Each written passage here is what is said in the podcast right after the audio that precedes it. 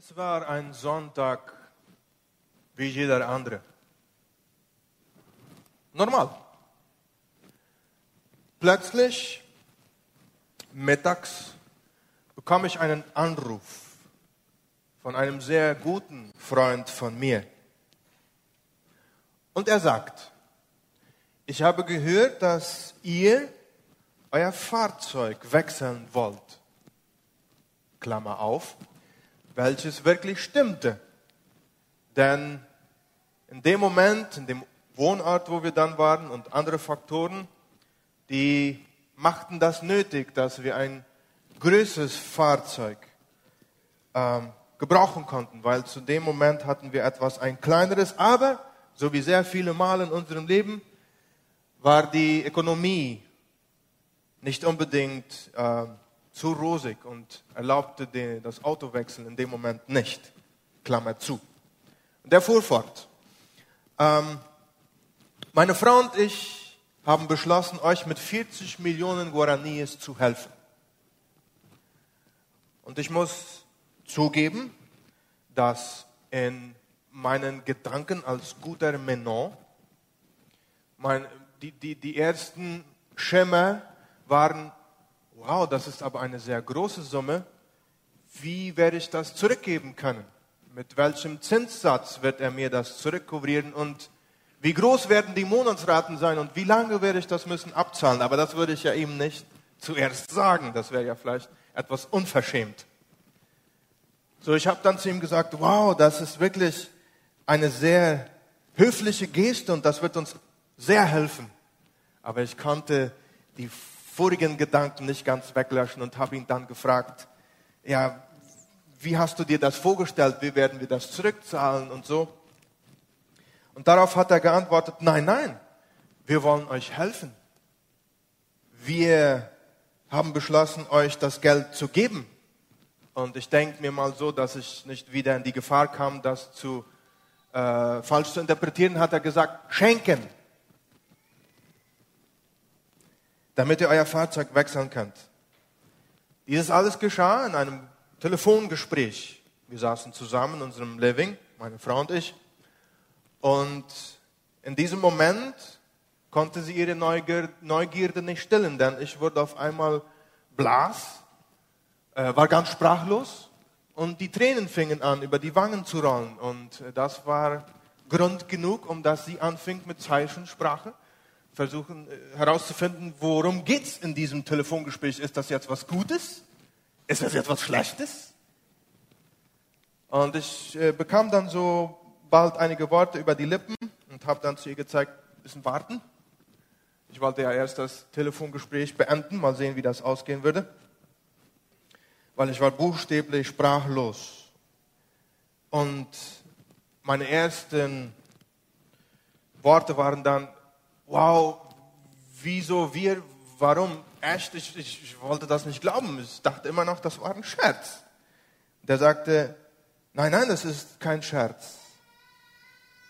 Und dann sagte er Schlüsselworte, die mein Leben von dahin weiter sehr tief immer und immer wieder beeinflusst haben.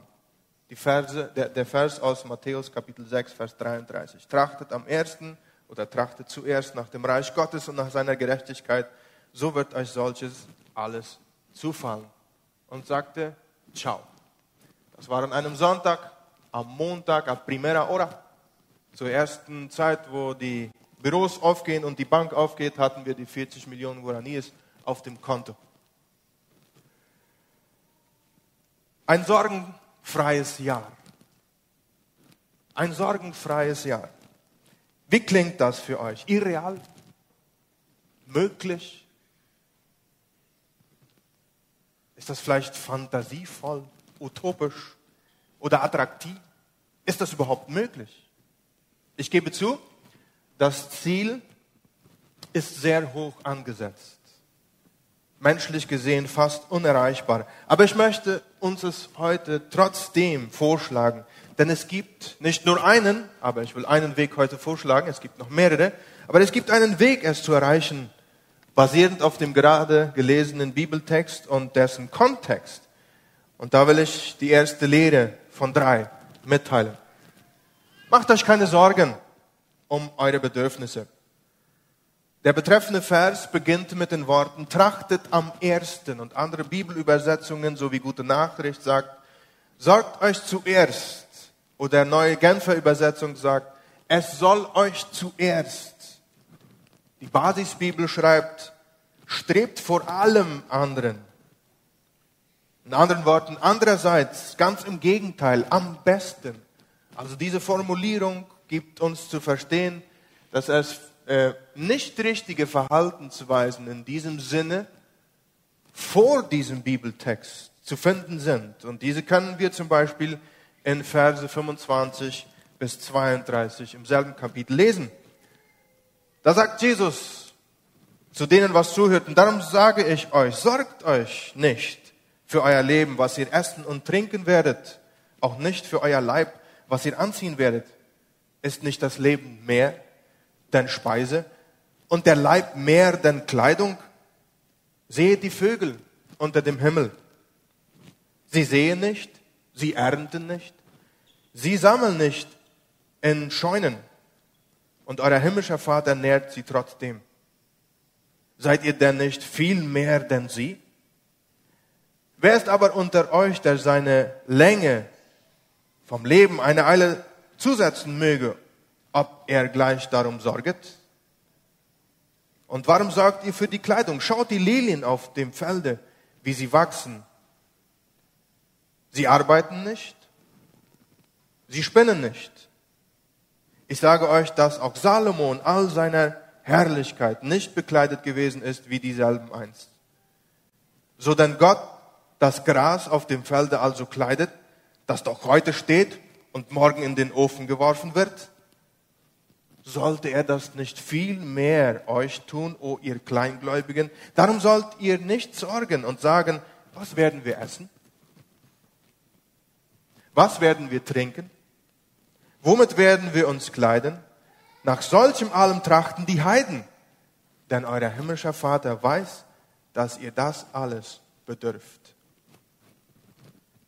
Hier sehen wir Sorgen um das Essen, Sorgen um die Kleidung, Sorgen um das Trinken, Sorgen um das Leben und den Körper. Aber das Wort sagt, tut dieses nicht. Verhaltet euch nicht so, sondern tut dieses andere. Der richtige Weg zum Leben besteht darin, zuerst das Reich Gottes und seine Gerechtigkeit zu suchen. Die hier beschriebene Sorge ist nicht die natürliche Sorge des Menschen, der berechnet, im Voraus organisiert, vielleicht für morgen arbeitet, Geld für sich oder seine Kinder sammelt. Das ist nicht diese Sorge. Das ursprüngliche Verb bedeutet in diesem Fall Angst oder Eifer. Angst oder Eifer. Angst oder Eifer ist ein Zustand ständiger und hoffnungsloser Sorge, und Verzweiflung um die Zukunft, dessen Fortschritte und Lösungen ausschließlich auf menschlichen Verdiensten basieren. Vereinfacht, die hier beschriebene Sorge ist, wenn der Mensch anfängt, die Lösungen, Fortschritte und Kontrollen in seinem Leben nur in seinen Berechnungen, Organisationen, Arbeit und Geldverdienst zu suchen. Dieses, dieses verleitet direkt dazu, den Glauben, das Vertrauen und die Sicherheit zu wahren, die wir nur bei Gott suchen sollten. Vor allem in den Dingen, die wir nicht kontrollieren können oder die wir versuchen zu kontrollieren, aber nicht sollten. Welche sind Menschen oder Situationen in deinem Leben oder in meinem Leben, die wir versuchen zu kontrollieren? die wir versuchen mit unserer eigenen Kraft oder Intelligenz zu meistern. Hast du jemand oder hast du etwas in diesem Moment vor Augen? Dass du in Wirklichkeit Gott abgeben solltest, aber du es selbst versuchen willst? Angst oder Eifer vergessen die göttliche Komponente in der Gleichung des Lebens. Daher heißt es in Vers 32, dass dieses das ist, was die Heiden tun diejenigen, die Gott nicht kennen, aber nicht du und ich. Nicht wir, die wir Gott kennen. Ihr kennt Gott. Strebt deshalb nach seinem Königreich und seiner Gerechtigkeit, anstatt euch um die Dinge zu sorgen, die Gott sowieso weiß, dass ihr sie braucht. Das Streben nach dem Reich Gottes und seiner Gerechtigkeit bedeutet, den Lehren Jesu zu gehorchen und immer an ihn zu glauben. Zweite von drei Lehren. Befolgt die Lehren Jesu und glaubt immer an ihm. Das ist es, was das Reich Gottes bedeutet. Matthäus Kapitel 6 ist die Fortsetzung der Bergpredigt, die längste Predigt, die Jesus selbst gehalten hat. Ebenso wie alle anderen Lehren laufen sie unter dem Motto, das wir in Kapitel, Matthäus Kapitel 4, Vers 17 finden. Tut Buße, das Himmelreich ist nah herbeigekommen. Das Königreich, dieses Königreich, was nah herbeigekommen ist durch Jesus Christus, ist kein Königreich mit wehenden Fahnen und starken Armeen in glänzender Rüstung, die vor einer politischen oder militärischen Macht marschieren, sondern es ist ein Königreich, das sich dadurch zeigt, durch die totale Abhängigkeit von Gott. Demut, Mitgefühl. Dieses Königreich zeigt sich durch das Friedensschließen, nicht wütend werden auf den Bruder oder die Schwester oder Schlimmeres noch, sie verfluchen. Dieses Königreich zeigt sich durch die eheliche Treue, beginnend mit den Blicken einer anderen Frau oder einem anderen Mann gegenüber, bis hin zu den Gedanken in der Intimität des Schlafzimmers. Vertrauenswürdigkeit, das ein Ja Ja bedeutet und das ein Nein Nein bedeutet. Dieses Königreich zeigt sich durch ein Leben voller Gebete und Fasten, durch das Geben an alle, die, um, die uns um etwas bitten. Feindesliebe, durch das Beten für diejenigen, die uns Unrecht tun und auch die andere Wange hinhalten, wenn schon auf eine geschlagen wurde. Geld leihen, ohne Zinsen zu verlangen. Schätze im Himmel, statt hier auf der Erde zu sammeln und in allem, was wir tun, nur Gott zu dienen. Dieses und andere sind die Lehren Jesu über das Reich Gottes. Und er lädt uns dazu ein, sie zu leben, sie zu leben und in seiner Rechtfertigung zu wandeln. Hören wir nicht auf, an unseren Herrn Heiland zu glauben. Brechen wir die Besessenheit von Sicherheit oder die eigene Gerechtigkeit oder die Garantien für alles, das, was wir tun. Verlasst euch auf Gott, dass er sich um die persönlichen Ungerechtigkeiten kümmern wird, die ihr oder die ich erleide dass er sich um unsere täglichen Bedürfnisse kümmern wird, leben wir für Gott, anstatt für uns selbst zu leben. Legt alles in Gottes Hände, jeden Tag, jeden Moment, jede Minute, immer und immer wieder. Als Familie, ich nenne dann jetzt unsere Kernfamilie, Mama und Papa, Geschwister, haben wir meine, eine von meinen Schwestern äh, wegen den Folgen eines tragischen Motorradunfalls verloren. Sie war damals 20 Jahre alt und ich war damals fünf Jahre alt. Und als kleines Kind war mir die Komplexität des Trauer Trauerprozesses nicht so bewusst, den meine Familie durchmachte. Meine Mutter hat mir viel über diese Zeit später erzählt ich einiges besser verstehen konnte.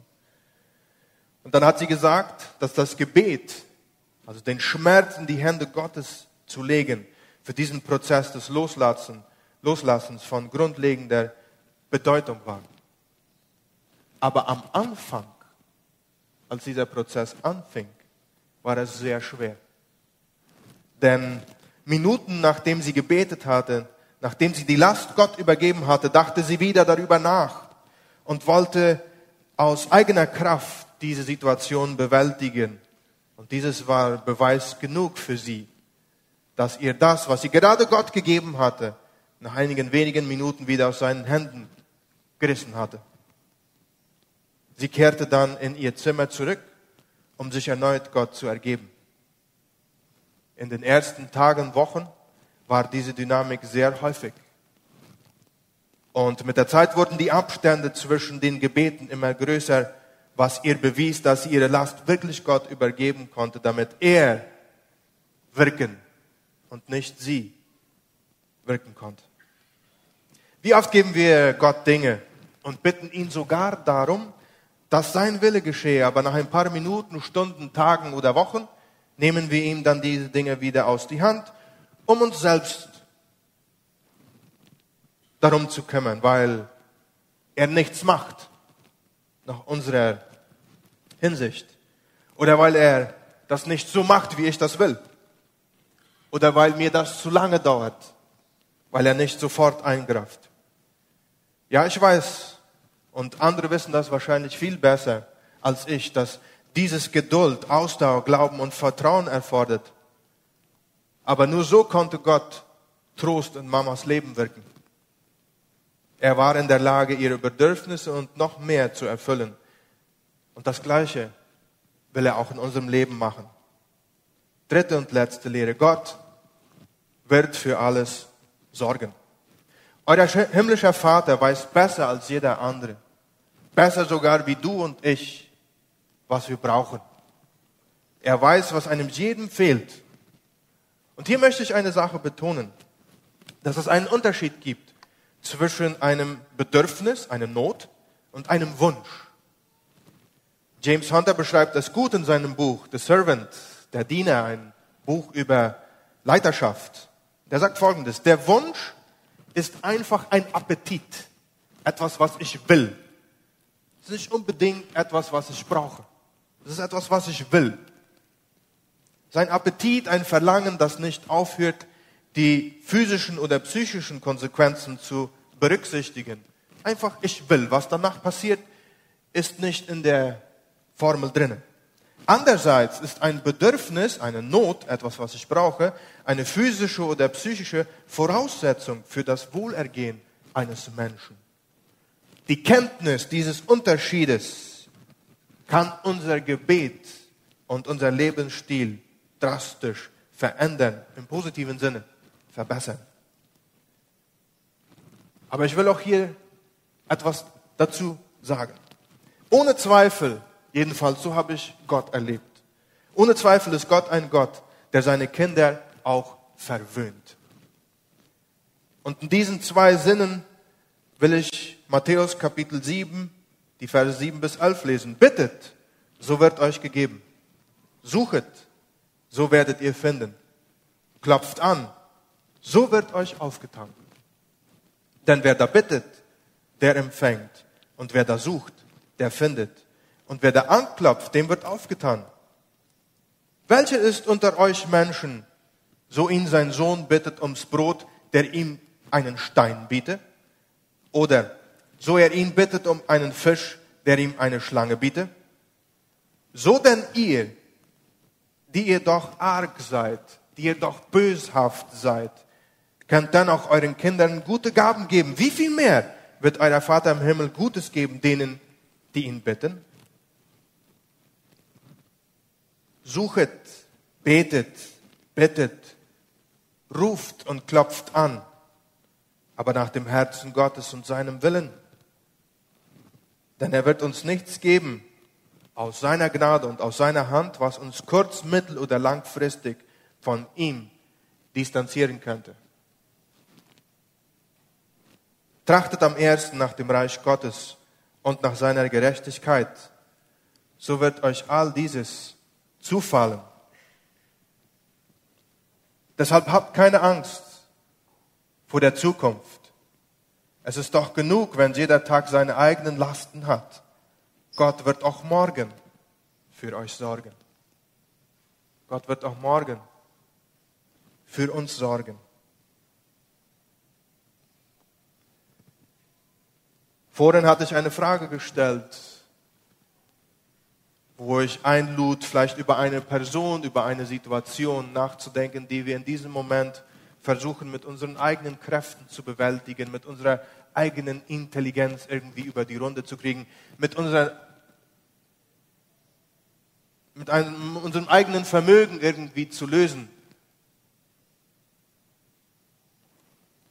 Vielleicht hattest du dann schon jemanden oder etwas vor Augen. Und dies ist ein passender Moment, wo wir diese Situation, diese Person, dieses Problem, diesen Konflikt, was auch immer es sei, in Gottes Hände legen können. Und wir können vertrauen, dass er es wohl machen wird. Ja, zu seiner Zeit. Ja, auf seine Art und Weise. Die sehr wenige Male mit dem übereinstimmen, was wir denken oder wie wir es machen würden. Aber er ist gut. Gestern, heute und morgen. Immer und immer.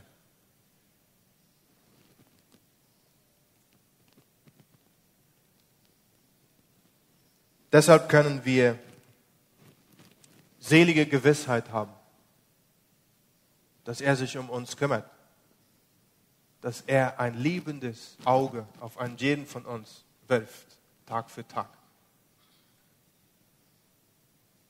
Wenn du jetzt diese Person oder dieses Bild oder diese Situation in deinem Gedächtnis hast, lade ich dich ein, dieses Gott zu übergeben. Vater, in diesem Moment beugen wir uns vor dir in Demut. Mit dem Bekenntnis, dass wir begrenzte Menschen sind. Wie viele Male versuchen wir Menschen, Situationen in unserem Leben oder vielleicht uns selbst zu kontrollieren, welches dann irgendwann fehlschlägt. Vergebe uns und leite uns jetzt in diesem Übergeben an dir an. Wir brauchen dich. Wir können nicht ohne deine Hilfe. Und ein sorgenfreies Jahr hört sich sehr übernehmend, aber es ist das, wozu du uns einlädst. Diese verzweifelte und hoffnungslose Sorge für das Morgen. Du sagst zu uns so nicht. Schaut zu mir. Trachtet zuerst nach dem, wozu ich euch eingeladen habe, als liebe Gemeinde, als liebe Söhne und Töchter. Und wandelt in meine Rechtfertigung. Glaubt an mich und glaubt an dem, was ich euch im Wort Gottes hinterlassen habe. Und ich will euch helfen. Deshalb, Jesus, übergeben wir jetzt unsere Last. Übergeben wir unseren Kummer, unsere Sorge übergeben wir das, womit wir nicht fertig kommen. Das, was uns Tag für Tag betrübt, das, was uns sogar auch in unserem Gebet behindert. Vielleicht das, was uns sogar in unserem Glauben irgendwie beschädigt. Wirke in uns und durch uns. Hilf uns anzunehmen, deine Zeit und deine Art und Weise, die Sachen zu machen. Und wenn es dauert und wenn es nicht so auskommt, wie wir wollen, dann besuche uns mit einer ganz besonderen Umarmung von deinem Heiligen Geist. Und flüstere, so wie du das zu Elias gemacht hast, in seinem Ohr, so flüstere auch in unserem Ohr, dass wir selige Gewissheit haben können. Immer und immer wieder.